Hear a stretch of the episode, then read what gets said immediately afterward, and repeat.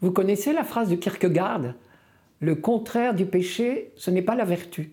Le contraire du péché, c'est la foi, au sens de confiance.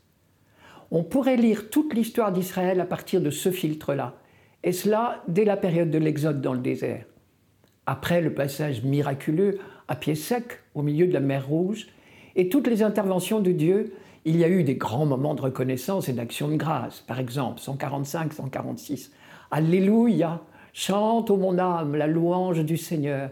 Je veux louer le Seigneur tant que je vis, chanter mes hymnes pour mon Dieu tant que je dure.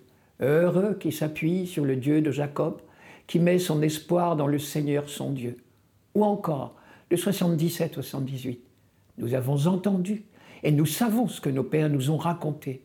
Nous le redirons à l'âge qui vient, sans rien cacher à nos descendants, qu'ils se lèvent et les racontent à leurs fils pour qu'ils placent en Dieu leur espoir et n'oublient pas les exploits du Seigneur, mais observent ses commandements. Qu'ils ne soient pas comme leur père, une génération indocile et rebelle, génération de cœurs inconstants et d'esprits infidèles à Dieu. Esprits infidèles, oui, ils l'ont été parfois. Il y a eu des moments de doute. Dieu est-il vraiment au milieu de nous? C'est-à-dire, nous veut-il vraiment du bien? Quand l'eau était amère, ou bien manquait, ce fut le cas à Massa et Meriba.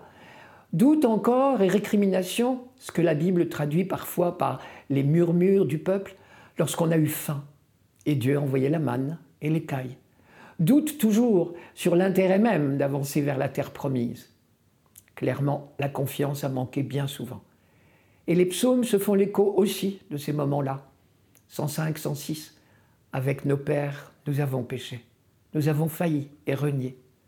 Et c'est toujours la même histoire. On demande pardon, on promet de ne pas recommencer, et on recommence. On a eu maintes fois l'occasion d'expérimenter la tendresse et la fidélité de notre Dieu, lent à la colère et plein d'amour, comme il l'a dit à Moïse.